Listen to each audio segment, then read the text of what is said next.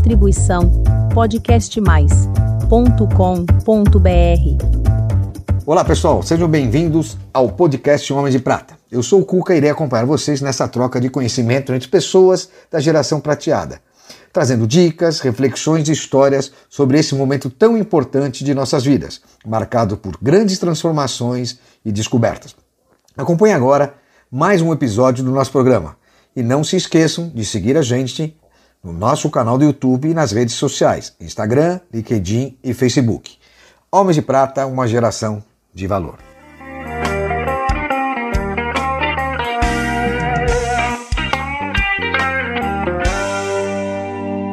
Olá, queridos homens de prata e mulheres de prata. É com imenso prazer que eu recebo hoje, aqui em nosso canal, Sérgio Zini. Um grande amigo, um grande parceiro, um homem de prata de primeira. Um cara com histórias fantásticas, um cara que vem da indústria plástica, passou por empresas não só no Brasil, como fora, no exterior dos Estados Unidos, Bélgica, e além disso, é um vovô apaixonado pelo seu netinho e mais, é um colecionador de ferramentas. Sérgio Gini, seja muito bem-vindo aqui no Homem de Prata, é um prazer. Um super receber. prazer, o prazer é todo meu, Cuca. É, parece que faz muito tempo que a gente se conhece, mas na realidade não tanto. Mas tanta coisa em comum, né? Então, É muito bacana. Eu acho que isso foi. É um super prazer estar aqui com, com, com Os você. Homens de Prata têm essa coisa, né? A gente consegue se conectar através de amigos em comuns Verdade. né? e pessoas que a gente não imaginava. Não, e depois descobrindo, né? Bastante coisa que nós temos em comum, né? Pro bem e pro mal. Pro bem e pro Não, eu diria sempre o seguinte: tudo pro bem, né? Tudo pro bem, tudo Isso pro foi muito bem. bacana. Hoje você está com, com 61 anos, 61 anos, exatamente. né? você saiu da vida executiva, hoje é um empreendedor. Então, recentemente eu saí de uma empresa onde eu trabalhei 39 anos. Pode falar o nome. Tá, foi a Solvay, né? É um grupo belga, é um grupo bastante grande. Eu não cheguei a ter o título de CEO, mas eu aceito aí que pro- provavelmente ainda vou mas ter a sua função era- Eu, eu fui, eu fui presidente de três entidades da Solvay, eh, no Brasil, Argentina e Chile, tá? mas não tinha o título de, de, de CEO. CEO. Eh, eu entrei lá, foi meu primeiro emprego, fiz estágio na Solvay em 1982 para 83. Ontem. Ontem, exatamente, parece que foi ontem. E lá fiquei. Passei por várias empresas do grupo, é um grupo absolutamente sólido, super, super sólido. É, fiquei no Brasil praticamente por 30 anos, um pouquinho menos, 29 anos. E ela fe- é 29 anos no Brasil, mudei um pouco de região, trabalhei é, em Santo André, onde que tinha a principal empresa. Eu sou engenheiro mecânico, então. Então, você está me falando no final. Agora eu quero fazer o seguinte: tudo começou quando você resolveu fazer engenharia na Mauá, É isso aí. com 17 anos. Não, eu vou, eu vou dizer o seguinte: tudo começou quando eu comecei a, a- a conhecer um pouco a profissão do meu pai, que era muito jovem, e eu sabia que desde muito pequeno, não posso especificar se com 5, 7 anos, tal, mas quando eu comecei a estudar, eu já sabia que eu queria ser engenheiro. Isso nunca foi, eu nunca tive Seu pai também dúvida. era engenheiro, né? Não, meu pai não, não, meu pai, meu pai, ele no Malemar tinha o, o curso primário. Então, mas ele tinha mecânica na veia. Ele tinha mecânica na veia. Foi mecânico, tra- também trabalhou mais de 36 anos numa empresa química, de plásticos tal. Quer dizer, isso circulava, permeava na, na- em casa. E foi, foi essa paixão que me fez entrar numa, numa faculdade. Eu fiz eh, Mauá, como você me- mesmo falou. Mais uma vez, não tinha dúvida que ia fazer mecânica. E consegui fazer em cinco anos. Diria que é um, uma coisa. É um feito. é um feito. Fazer Mauá em 5 e feio em 5 é só doente que faz o que os caras Ex- chamam. Exatamente. Eu não sei como hoje, é hoje em dia. Na meu época filho lá, acabou de se formar lá, é Também mesma lá. coisa, Então é. você deve saber muito bem. Entrei em 1979, para basicamente 17 anos, e saí depois de 5 anos. No último ano eu já fiz estágio na, na própria Solvay. Ah, na própria a empresa, é, a empresa, a entidade se chamava Eletrocloro. E foi uma. Eu, eu diria que foi fácil e difícil tomar a decisão de ficar lá. Eu também tinha prestado concurso para a Eletropaulo.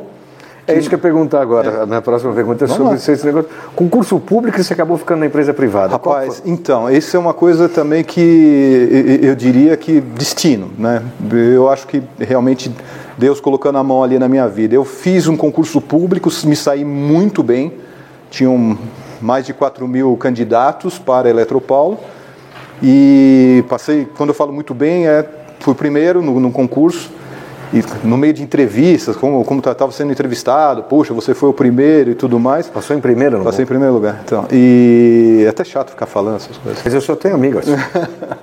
Bom, aí o que, que acontece?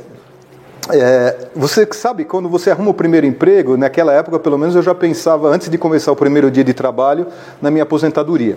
Né? É basicamente isso. E concurso público, eletropolo, falei, puxa, vou poder me aposentar com basicamente 30 anos de, de trabalho, porque tinha periculosidade, ganhando salário integral, que bacana, vou trabalhar no eletropolo. E fui fazer o, o, o teste para a Eletrocloro, essa primeira empresa do Grupo Solvay, e foi muito interessante porque o mesmo teste que aplicaram na, na Eletropolo aplicaram na Solvay. Então eu sabia as respostas de cor. Passei lá também e aí fiquei na dúvida, vou trabalhar na Eletropaulo ou Eletrocloro? Tá? Então o eletro estava ali já no, É, tô vendo, na veia, né? E o que, uma curiosidade, eu até não adiantei isso para você, não contei, foi muito interessante que o, salário da Eletrocloro era um tanto melhor também, mas o que me, o que fez realmente eu optar pela, pela Eletrocloro foi quando eu estava saindo do teste, coisa de engenheiro mecânico, né? Eu vi um guindaste monstruoso que a Eletrocloro tinha alugado e trabalhava para eles lá, e era um, era um, guindaste alemão chamado da marca Gottwald. E aí você fala, tem as coisas que não explica. O guindaste falou, se eles têm um guindaste tão grande, tão bonito, acho que é aqui que eu vou trabalhar. Então você imagina um guindaste, um guindaste, é. é que valores que você tem, né? Um gar- garoto com Ah, mas, 22 poxa, anos. Foi importante. Foi acabou. importante, foi importante. E lá só fiquei os 39 anos. Você ficou 39 anos dentro da mesma companhia, do grupo, né? Você vê. Como é que foram as principais, ou como você entende que foram os principais momentos de transformações e transições lá dentro? Muitas, né? Em 39 anos você pode É, imaginar acho que a quantidade, né? Porque uma empresa, inclusive, o tamanho que era. Não, muito grande, realmente. E, e a, e a Eletrocloro, o grupo Solvay, na, naquela época, era realmente muito, muito grande no Brasil. Tinham seis empresas, entrei numa chamada, essa chamada Eletrocloro, lá muito próximo de Paranapiacaba, bastante longe, um lugar maravilhoso, mas bastante longe. Eu entrei lá como engenheiro de manutenção e fiquei praticamente dois, de dois a três anos trabalhando em manutenção de uma planta de polietileno de alta densidade. E, mas muito rapidamente eu percebi que a paixão pela engenharia, a paixão pela mecânica, eh, não ia me levar financeiramente para um progresso muito grande muito rápido, porque o que a gente quer no final do dia é constituir família tal e crescer, a gente tem as contas para pagar. E eu percebi que naquela época, década lá de 80, eu entrei, como te falei, eu entrei em 83, mas mais ou menos 86, o grande, o grande Sarney lá com aqueles seus planos, inflação alta e tudo mais, falei, bom, eu preciso fazer alguma coisa para que eu progrida muito rapidamente aqui na empresa. E estava bombando realmente na época logística, a parte de, sabe, logística basicamente onde que você mexia poderia economizar. E o pessoal tinha muito a ideia de que logística era caminhão e almoxerifado. E não era isso, era onde realmente muito, muito dinheiro da companhia, ainda mais uma, uma empresa que transitavam quase 60 caminhões por dia pela empresa, tinha armazéns enormes, 70 mil metros de quadrados de armazém. E eu resolvi, resolvi, falei, eu vou embarcar nessa de logística, abriu uma, uma oportunidade numa empresa do grupo, uma empresa chamada Peróxidos do Brasil, ela existe até hoje, a Peróxidos do Brasil, que estava abrindo uma, uma nova fábrica em Curitiba. Tinha uma fábrica lá em Paranapiacaba e estava abrindo uma nova fábrica e precisava de alguém que coordenasse essa parte de logística entre as duas fábricas. Saí da área de, de mecânica, basicamente de manutenção, e fui para fui trabalhar em logística. Logística. Em logística, então. E eu Você já estava quanto tempo na companhia? eu já estava três para quatro anos, tá? É, nesta empresa, Peróxido do Brasil, foi onde eu fiquei mais tempo, eu fiquei 20 anos. 20 anos. Isso, então, de logística na fábrica lá de Santo André, mais tarde, quando, quando essa fábrica de, de Curitiba já estava em pleno funcionamento, eu me mudei para Curitiba, onde eu vivi cinco anos, foi uma experiência fantástica para mim, para minha, para minha família também. Minhas filhas eram bastante pequenas, passaram bastante frio lá em Curitiba, mas é uma, uma cidade que até hoje em dia é fantástica. Morar é, é muito, muito, muito bacana. gostoso. Foi uma, foi uma época muito boa. E eu pude realmente progredir bastante lá. De logística eu passei para supply chain, mais tarde para eu fui responsável pela administração de vendas também. Fui promovido, aí eu já passo a ser diretor da companhia e eh, mais perto de 98, 2000, é, tive uma oportunidade de ser promovido para diretor comercial. Então eu passei de um lado da mesa para outro lado da Nossa, mesa, foi muito legal. manutenção para logística. Manutenção para logística, Logística, supply chain, compras e tal, e depois para a direção comercial. E aí voltei para São Paulo. E aí fui diretor comercial aqui em São Paulo durante cinco anos também. A minha, os meus ciclos na Solvay foram basicamente de cinco anos. Legal. Uh, depois desses cinco anos, mais uma promoção, aí eu fui promovido a vice-presidente numa outra empresa, uma empresa chamada assim, Indústrias, uh, na realidade Solvay Indupa, que era Indústrias Patagônicas, a Solvay... Indupa é Argentina? A Indupa Argentina. A Solvay participou em 1996 da privatização do polo químico e petroquímico da Argentina e adquiriu a Indupa, Indústrias Patagônicas e eh, se fundiu com a, com a empresa aqui, com a antiga Eletrocloro, aqui no Brasil, produzindo PVC. Então foi a maior produtora de PVC na região, eh, concorrendo com outras grandes indústrias eh, aqui da, da, do Brasil também. Né? Fiquei mais cinco anos nessa, nessa Indupa. Foi nessa época que, que tinha o Tiegues lá, né? O Tieg, isso. O Tieg é um grande amigo. Eu, eu, eu, segui um pouco. O Tieg era o diretor comercial da Perox. Ele trabalhou também mais de 20 anos da, da na, na, Perox. Eu, eu substituí. Quando ele foi para a Indupa, ele foi ser diretor comercial da Indupa e eu fui ser o diretor de supply chain regional. Que né? legal. É, e um amigo comum também, um amigo né, comum, que, Tieg. que, eu, que, eu prezo, que eu prezo muito. Uh, a, a depois, mais tarde, reestruturou a parte de químicos e de polímeros, então o PVC ficou na Indupa, e a parte de químicos ela criou uh, três empresas regionais chamadas Solvay Química. Uma Solvay Química do Brasil, uma Solvay Química na Argentina, Solvay Química SAIC, e uma Solvay Química e Polímeros no Chile. E tive a oportunidade de ser promovido a presidente dessas três entidades, foi muito bacana, uma época muito legal, viajando muito. É... depois você foi para a Bélgica, Bélgica? Não, então vamos lá. A Bélgica chega um pouquinho depois. É, enquanto eu estava como presidente dessas, dessas é, três entidades da Solvay, no meio do caminho a Solvay vendeu uma, um setor muito forte, que era o setor de, farma, de, de fármacos, né, de farmacêutico. Então ela pôs em caixa bastante dinheiro, ficou com quase mais de 5 bilhões de euros em caixa. Em 2011 fez aquisição de uma empresa bastante grande, bastante conhecida no Brasil, por sinal mais conhecida que a própria Solvay, que se chamava Rodia. Ela comprou a Rodia no mundo todo, inclusive no Brasil. Aí surgiu mais uma oportunidade para aqueles que estavam disponíveis na Solvay, eu estava, e eu fui expatriado para a Bélgica. E eu fui trabalhar na excelência de supply chain, do, do, da cadeia de valor, fazendo parte da integração dessas duas, eram duas empresas bastante grandes. E fiquei na Bélgica quase seis anos. Tá? Foi uma, foi uma experiência de vida Bacana. fantástica. A Bélgica é bonita. A Bélgica é muito bonita. Também, é, eu diria que eu pessoalmente, minha esposa que sempre me, me acompanhou, ela realmente estava sempre me, me Dona dando... Mônica. Dona Mônica. Ela sempre me, me dando muita força. E eu deixei minhas duas filhas aqui no Brasil. Uma, uma já na metade da, da, da universidade, fazendo Direito, na PUC, e a outra tinha recentemente entrado na, na FAAP para fazer arquitetura. Tá? Bacana. Mas elas tiveram a oportunidade de visitar bastante a gente lá, foi uma, foi uma época bastante grande, bastante, bastante legal também, uma época... E aí, para terminar essa uhum. história profissional, depois você foi para os Estados Unidos e voltou para... Depois lá... a Solvay adquire, em 2015, adquire uma outra empresa chamada, antiga American Cyanamid, chamada Cytec, nos Estados Unidos. E aí eu fui convidado para fazer a mesma coisa que eu tinha feito na cadeia de valor da, na Bélgica, fui para os Estados Unidos e aí eu fui para morar em New Jersey, mas eu morava na frente do Rio, na frente do Hudson, a minha que vida bacana. foi basicamente em Nova York, também por praticamente quatro anos, ou um pouquinho mais de quatro anos. Aí voltou por causa do netinho. Aí então, aí pandemia, a minha filha, ela decide, a minha filha mais nova, a minha filha mais velha já tinha casado em 2018. A minha filha mais nova decidiu casar então em 2020. A gente fez aí um maior esforço para vir abençoar o casamento dela, que foi em agosto de 2020. Ela queria engravidar e assim o fez. Alguns meses depois engravidou e uh, em junho do ano passado nasceu meu primeiro neto, o Gabriel.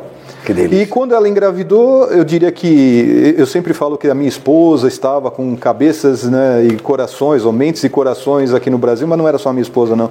Eu também estava e quando ela anunciou a gravidez, apesar de eu ter agora um, um vamos dizer assim, que resolver um problema, um problema que não é tão tão fácil de resolver, porque pouca gente vai por esse caminho, que é devolver um green card. Eu consegui, eu fui abençoado com um green card em 2020, tenho o Global Entry, agora voltando para o Brasil, é um problema que eu tenho que resolver, como devolver um green card. Ninguém mas sabe como mas fazer isso. ainda é um problema bom, vai. É um problema bom, é, Calma, desde que então- você não tenha que pagar muito imposto, é bom, mas, É, mas você resolve. vamos resolver.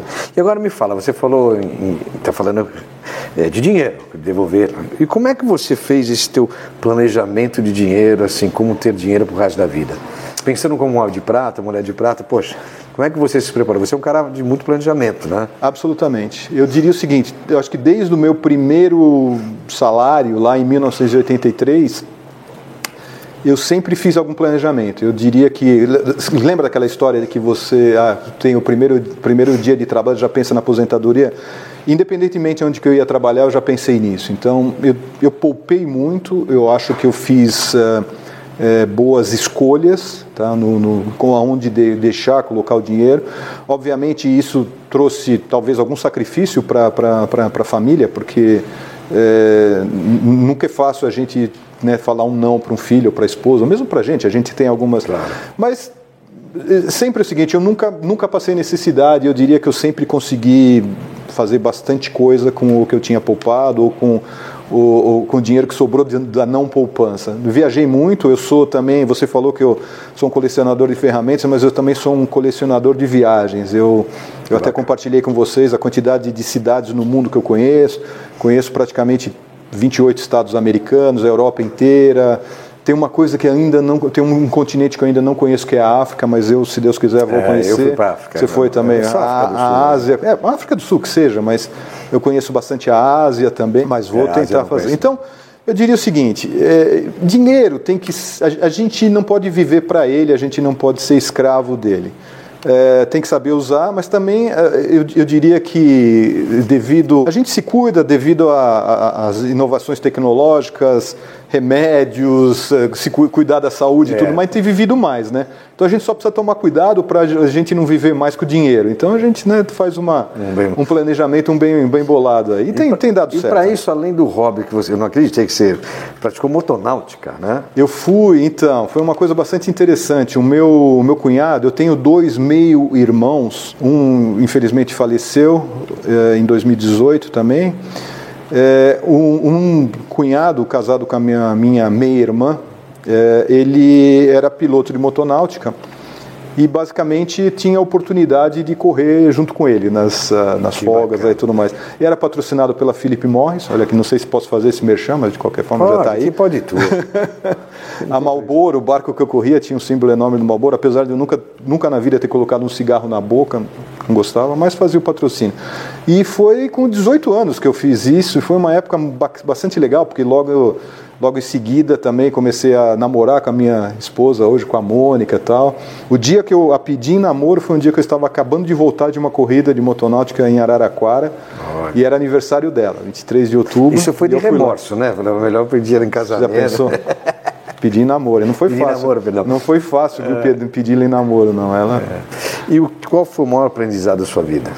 Ah, rapaz, eu- isso é im- importante falar. Eu, eu tenho uma esposa que é realmente o pilar de sustentação na minha vida.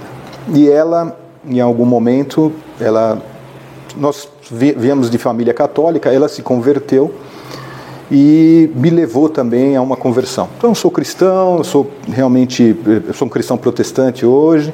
É, fé. Então, eu sou um sujeito de fé. E eu ponho a minha fé, a fé cristã, em tudo que eu faço. Então, eu digo o seguinte: tudo que eu tenho, o que eu vou ter e o que eu tive, vem de Deus. E eu, e os, os grandes desafios eu sempre compartilho com Ele também. Ele com E maiúsculo aí, tá? Então, as coisas dão certo.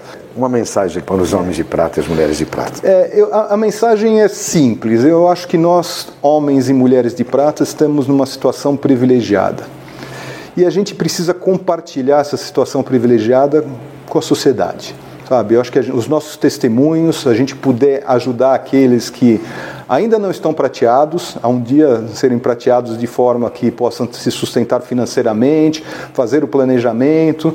É, como eu falei, a gente tem agora muito mais tempo disponível do que tinha duas, três gerações ah, ah, ah, passadas. e, planejamento, e planejamento financeiro, planejamento de vida, é, saúde. fé, saúde, espiritualidade, é tudo. Então, eu diria o seguinte: preparem-se para viver muito, para viver bem. É, não esqueça do lado financeiro, a gente não pode subestimar, porque, mais uma vez, nós estamos vivendo mais e a gente tem que fazer a diferença para a sociedade. Se nós pudermos fazer essa diferença, estaria, teremos, fazer, teremos sucesso. Faremos é isso aí. Bom, recebemos aqui Sérgio Zini, um grande parceiro, um novo, um novo integrante do nosso grupo. Muito bem, Sérgio, muito, muito obrigado. Obrigado, obrigado Cuca, obrigado a todos vocês. Participar do nosso projeto e também gostaria de aproveitar e agradecer a HPE pela gentileza de nos ceder o seu espaço, as suas instalações para a gente fazer mais esse dia de gravações aqui do Homem de Prata. Forte abraço, Homem de Prata, uma geração de valor.